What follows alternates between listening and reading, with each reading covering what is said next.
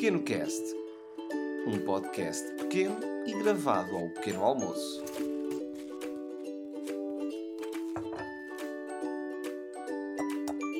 Um podcast de Afonso Paiva. Olá, amizades, e este é, e com algum pesar vos digo, o último episódio do Pequeno Cast. pois é. Mas calma, último episódio desta primeira temporada. É assim, eu acho que está na altura de pôr em pausa este projeto. Há uma grande saturação de podcasts. Eu também estou envolvido em muitos projetos e, portanto, décimo episódio fecha aqui um ciclo de primeira temporada do Pequeno Cast. Mas atenção que isto do Pequeno Cast pode voltar em breve. Não acaba por aqui. Tive feedback positivo de algumas pessoas e quero certamente em 2020, eh, logo a partir do início do ano, continuar com este projeto do Pequeno Cast com um formato diferente, com algumas alterações, mas não vos vou deixar sós, não vos vou abandonar nesta companhia auditiva que vos tenho feito ao longo destas 10 semanas. 10 semaninhas, nunca falhámos e portanto pronto, estou contente com esta primeira temporada do Pequencast. Agora é a altura de pensar noutras coisas, mas fiquem comigo desse lado, que ainda temos aqui um episódio pela frente que vai ser muito interessante, é verdade. É verdade, vai ser um grande, grande, um grande episódio com o selo da tua rádio. Vão ser umas boxers borradas com o selo da tua rádio. Não, desculpa, enfim. Agora estava aqui só a divagar. Olhem, eh, então é o seguinte. Hoje é o último episódio do Pequeno Cast e é lá décima edição do Pequeno Cast. E o desayuno é um El Clássico. É um clássico porque hoje o pequeno almoço, meus amigos, são as célebres torradas com manteiga e leite achocolatado. É verdade, tenho aqui o resto da minha torradinha. Hum, Muitos de vós provavelmente até já se estariam a perguntar: então, Afonso, quando é que vêm as torradas com manteiga e o leite com chocolate? Um clássico dos pequenos almoços. Como é que eu poderia estar a falhar isto, não é? Mas a verdade é que mais tarde ou mais cedo haveria de chegar. E foi neste décimo episódio, lá décima. Ficando para o fim este pequeno almoço, que é um menu que é clássico. Um pequeno almoço mesmo bastante comum, eh, não tem fruta, posso ainda aí morder uma maçã a seguir, mas pronto, só para dizer que há fruta neste pequeno almoço, não houve no anterior, também vos peço desculpa por isso, mas pronto, foram boas torradas eh, com manteiguinha e leite com chocolate, feito em casa, leite achocolatado, por chocolate no leite, no fundo. Lá décima, ele clássico vocabulários do universo futebolístico, neste caso mais ligados ao Real Madrid, quando ganhou a décima Liga dos Campeões. E falando de futebol, eu também gostava só de dizer que, enquanto jogador, isto é só um dado para quem quiser saber, sou um jogador esforçado, com muita raça, muita atitude e a minha principal característica é a velocidade.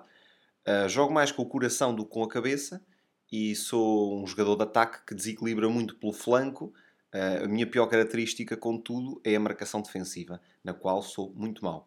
Uh, no entanto, como viram, consegui atacar aqui bem este pequeno almoço e fazer a sua marcação a nível de pequeno cast. Se calhar este pseudo-trocadilho não fez muito sentido, mas vamos avançar, bola para a frente e siga a jogada. Pronto. O pequeno almoço, como vos disse, é um pequeno almoço bastante típico, não teve nada de especial. O pão, contudo, é um pão aqui de uma pastelaria bem conhecida da zona, perto da zona onde eu resido, uh, e que é um pão muito bom, famoso nas redondezas. Uh, e eu fui comprar pão ontem, uh, porque estou a comer o pão do dia anterior, por isso é que estou a fazer torradas. Comprei pão ontem. E há uma coisa engraçada que se nota tanto em padarias como noutros sítios, que são as pessoas que fazem pedidos chatos e intermináveis.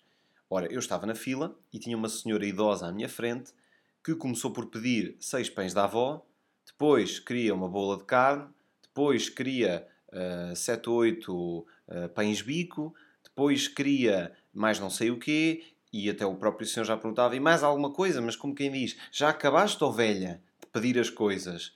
E ela, ah, e era mais aquilo e não sei o quê. E uma fila interminável, o pessoal impaciente, eu também estava nessa fila e já não estava a gostar muito da brincadeira. Porque é desagradável, parece que as pessoas às vezes esquecem que Oh, atenção, as pessoas estão no direito de ir a uma pastelaria e pedir o que quiserem. Para a pastelaria até é bom que a pessoa peça muito, mas estamos em hora de ponta. As pessoas querem ir para casa E depois, não, é que estas pessoas não, não têm um pedido, estas pessoas não fazem um pedido direcionado e objetivo. Não trazem uma lista e dizem, olha, três pães, tal, tal, um pão de ló. Não, não é nada disso. Estas pessoas estão ali meio que a decidir-se. E então é, ah, pode ser seis pães da avó. Olha, e depois, se calhar, se calhar eh, bola, não é? Aquela bola de carne que o meu marido gosta muito. Uh, pois sim, talvez. Se calhar duas não, não, só uma, só uma bola. Uh, mais alguma coisa, minha senhora? Sim, olha, se calhar uh, vai também, vão também seis pães de bico, se calhar sete. Não, não, é melhor seis, só seis. E nisto o pessoal atrás a bufar porque não é? está a ser complicado. Mas pronto, estas situações fazem parte da vida e o que eu aconselho ao pessoal no futuro é, quando estiverem numa fila destas, tenham alguma consideração pelas pessoas que estão à espera também e tentem ser céleres a pedir as coisas. Pior também acaba por ser no talho, na charcutaria do supermercado, porque há uma pessoa que quer sempre mais qualquer coisa. Na charcutaria, ai, mais 200 gramas de fiambre, ai, mais não sei o quê, mais não sei o que mais. E até no talho chega ao ridículo de pessoas que querem carne picada, depois querem uns bifes de frango, depois querem não sei o quê, depois querem rim de pato e aquilo nunca mais acaba. É, é complicado. Eu tinha que expor aqui, também tinha que tirar este, este peso de cima de mim, porque ontem experienciei isto e estou agora aqui a contar-vos. Todavia, eu penso que estas questões estão associadas com algo que eu tenho reparado e com alguma tristeza, com alguma consternação, eh, que eu tenho concluído que é, neste mundo, na verdade, nós estamos completamente a cagar. Nós, sociedade, não é? Nós, sociedade, estamos completamente a cagar para o próximo. Infelizmente, a maioria dos indivíduos não quer saber do próximo, não quer saber do outro. Está-se a cagar. Quer o bem bom para si e o outro que se lixe, o outro que se desenrasque. Estamos aqui, cada um na sua. Oh, cada um tem que se desenrascar. Pá, isto é o pensamento de muita gente. Acho que estamos cada vez mais individualizados, cada vez mais despreocupados. Há uma falta de compromisso enorme. Uh, eu faço o que me convém e estou na minha. E tu safa-te lá, faz o que quiseres. E isso é pena a vários níveis. Mesmo questões de canalização, por exemplo. Já tive em casa um problema de canalização, chamei o canalizador para resolver e, como é também um setor que tem poucos profissionais, os que existem acabam por também ter este papel muito chato, que é eu ligo para o canalizador. Ah, olha, eh, esta semana não vai dar. E eu pergunto, e, e para a próxima? Para a próxima não, para a próxima também não, que andei com outro projeto. Então e daqui a duas? Daqui a duas talvez. Mas talvez é do género. Talvez se me apetecer, porque se não apetecer é só daqui a um mês. Então uma pessoa perde a paciência porque depois também, mesmo que eu mude canalizador, a resposta vai ser sempre a mesma. Ah, esta semana é complicado. Esta semana é complicado. Na outra não sei. Daqui a duas não. Isto é, é, é, é, olhem, é, é, uma coisa, mesmo até nas questões do humor, uh, existe uma falta de compromisso. Um, e, e, não que eu critique isso muito nas pessoas, porque as pessoas são livres de fazer as suas escolhas, mas temos sempre, nós humoristas, agora falo na minha classe profissional, entre aspas, um, nós humoristas sentimos muito isso com alguns amigos que nos dizem: Ei, tem que ir ver um dos teus espetáculos, tem que ir ver a fazer humor. E geralmente nós dizemos sempre: Olha, se queres ir ver um espetáculo, eu vou ter um para a semana. Ah, então, já, eu vou lá para a semana. Para a semana estou lá. E depois nunca estão. Estas pessoas nunca estão.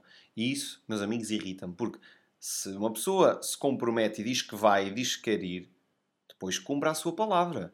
Se não querem ir ver um espetáculo, não digam nada. Não digam, sim, sim, eu tenho que ir ver. Ou, sim, sim, eu vou lá ver. Vou lá ver para a semana. Para a semana estou lá. E depois não aparecem. Não façam isto. E até é um conselho que eu dou à maioria da malta. Malta, dou-vos este conselho, que é apoiem os vossos amigos jovens que estão a começar nesta arte nem que depois negociem, do género, vão ver o, espetáculo deles, paguem o bilhete, depois eles dão-vos copos, pagam-vos copos na noite, façam assim uma troca, mas isto às vezes as pessoas confundem com algum egocentrismo. Mas na verdade o humor é uma arte que precisa de público. Sem público o humor não funciona. E portanto não é uma questão de egocentrismo e de ei, olhem para mim, estou a fazer um espetáculo, vão aqui, vão lá. Eu chateio as pessoas, mas é porque tem de ser, não, é, não que eu tenha outra alternativa, percebem? Ah, às vezes posso ser chato no Facebook ou no Instagram sempre a divulgar coisas, mas nós temos de fazer isto. E enquanto um humorista não tem público suficiente, tem que recorrer aos amigos e às pessoas mais próximas. E portanto, não levem a mal, mas sejam também receptivos a ir ver um espetáculo, a apoiar o pessoal que está a começar. Nunca sabem se algum destes vossos amigos vai vingar e se ingrar no meio da comédia em Portugal. Uh, é verdade. Outro tema também que eu vos gostava de falar é o facto de muitas vezes, isto até relacionado com as questões do humor e da comédia, as pessoas acharem que nós somos uns entertainers constantes. Uh, comigo é mais a questão das vozes. Se faço humor, trabalho muito com as vozes e com as imitações e tenho muita malta. Geralmente, pessoal, isto acontece mais com o pessoal que me conhece há pouco tempo, me acaba de conhecer e que quando descobre que eu faço imitações, geralmente diz: Ei, fazem uma voz, fazem uma voz. Eu faço uma voz, ei, faz outra, faz outra. Porque nunca é uma voz. Nunca é só uma voz. Se eu começo a fazer vozes e imitações, vou fazer 5 ou 6, porque não tenho hipótese, porque também não quero ser antipático, mas ficamos ali presos. Uh, comigo são as vozes, não é? Mas a um cantor ou um músico pode ser, ei, toca aí uma música ou canta aí uma canção. Mas nunca ninguém diz, um canalizador aí, desentope-me os canos, ou um padeiro, olha, faz-me um bico, não é? Ninguém diz isso. Mas connosco há essa malta. Ah, é, mas é normal. Pessoal quer animação gratuita e, portanto, logo, se eu sou humorista, conta-me aí uma piada. Diverte-me, anima, não é? Conta aí uma andota. Como se eu andasse com andotas no bolso para contar. Uh, mas pronto. Um, terminando este episódio do Pequeno Cast, passando agora para as nossas anti-recomendações, mantenho-me ainda na lógica da anedota, porque é anedótico o livro que eu tenho. O livro que eu tenho hoje para vos falar é o livro de João Baião, que se chama Anedotas de Alentejanos. É um livro uh, de 1995 e, meus amigos, eu não sei se isto hoje sobrevivia com as polémicas todas, de liberdade de expressão e tudo mais. Isto é um livro cheio de estereótipos de alentejanos e até, em certo sentido, pejorativo. É cascar nos alentejanos o livro todo. No fundo, é uma compilação de anedotas sobre alentejanos. Uh, pronto, e, e, hoje em dia isto daria bife, certamente. Isto daria aí um bife polémico na sociedade porque os alentejanos iam insurgir-se contra esta discriminação. Mas uh, vou salvar aqui duas pequenas anedotas que vos gostava de ler. a primeira na página 89, que se chama Dispa-se imediatamente. Diz o médico. Maria, dispa-se por favor. Mas doutor, ainda ontem me viu e disse-me que eu estava boa. E o médico responde. Por isso mesmo. Aquele som não é, de piada fail. E temos outra ainda mais existencialista na página 109 que vai assim, chama-se Criação. Deus, quando fez o mundo, disse aos primeiros alentejanos: Não façam nada até eu voltar. E assim eles fizeram. Pronto, quer dizer, é, é, é um livro. É assim, eu acho isto. Eu gostei do livro, achei cómico, não sou alentejano. Mas é um livro com muitas andotas. São dezenas de andotas de alentejanos. Compilado por João Baião. São dele? Não. Provavelmente são andotas recolhidas, são notas populares que o João Baião compilou aqui num livro e guardei para o fim, porque acho que era dos livros mais bacocos, dos livros mais idiotas que eu cá tinha e por isso quis deixá-lo para o último episódio do Pequeno Cast. Música. Continuando nestas coisas anedóticas uh, que nós quase nem acreditamos uh, que ainda possam existir, a música é uma música de Natália de Andrade, uh, que se chama O Nosso Amor é Verde. Eu não consegui descobrir a data, mas é um tema antigo, aí dos anos 70, 80, pelo menos.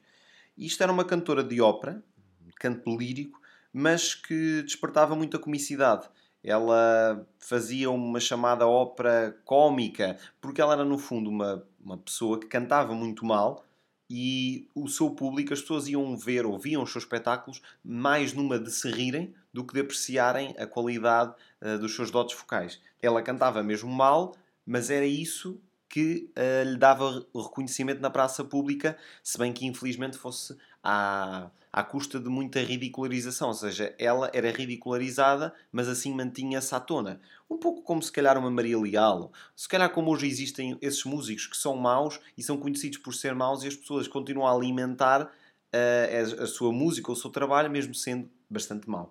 E Natália de Andrade tinha esta música, O Nosso Amor é Verde, eu nem vou tentar cantar, porque é só, é completamente, é tudo desafinado. Temos uma espécie de um piano melodramático, que foi aqui uma descrição que eu li na internet, a acompanhar. É, vão ao YouTube e ponham Natália de Andrade, O Nosso Amor é Verde, e vejam isto, é um tema antigo, é desconcertante, porque ela canta tão mal e o piano, aquilo é tudo tão assustador. Mas pronto, fica aqui o tema. E terminando, o filmezinho é um dos filmes que está com pior cotação no IMDB, 4.4 e que se chama Little Man. E é um filme sobre uma criança que tem cara de adulto. Imagine uma criança em que há uma montagem de vídeo. Num corpo trôpego e desajeitado de criança, temos a cara de um adulto que fala como um adulto, mas que é uma criança ao mesmo tempo. É muito ambíguo. E é uma história sobre dois criminosos que vão tentar roubar um diamante, roubam o diamante, mas depois, para fugirem à polícia, põem o diamante na carteira de uma senhora e têm que recuperar esse diamante. Então chegam até à casa dessa senhora e, como esta personagem é uma criança, que é um bebê com cara de adulto, ele finge-se de bebê que vem num cesto como se fosse entregue por uma cegonha, e essa senhora e o marido, essa senhora que ficou com o diamante na mala e o marido, sentem-se compelidos a adotar a criança e depois criam-se laços entre a criança, mas que é um criminoso e quer recuperar o diamante. A história é tola e o filme, no fundo, caracteriza-se por isso. É um filme em que há um corpo de bebê com cara de adulto, efeitos péssimos, está tudo dito, ok? Está tudo dito, é muito mau. E portanto, olhem, terminamos assim o Pequeno Cast, foi um projeto Little, como este filme Little Man, mas eu estarei de volta e estarei a fazer outras coisas, por isso lanço um último apelo. Como este podcast até acabou por ficar bastante intemporal, sugiram-no à malta, tem aqui 10 episódios para ouvir, ponham a audição em dia e pronto. Então vá, espero que tenham gostado disto, fiquem atentos às novidades e o Pequeno Cast está de voltar, fiquem descansados. Adeusinho e até uma próxima.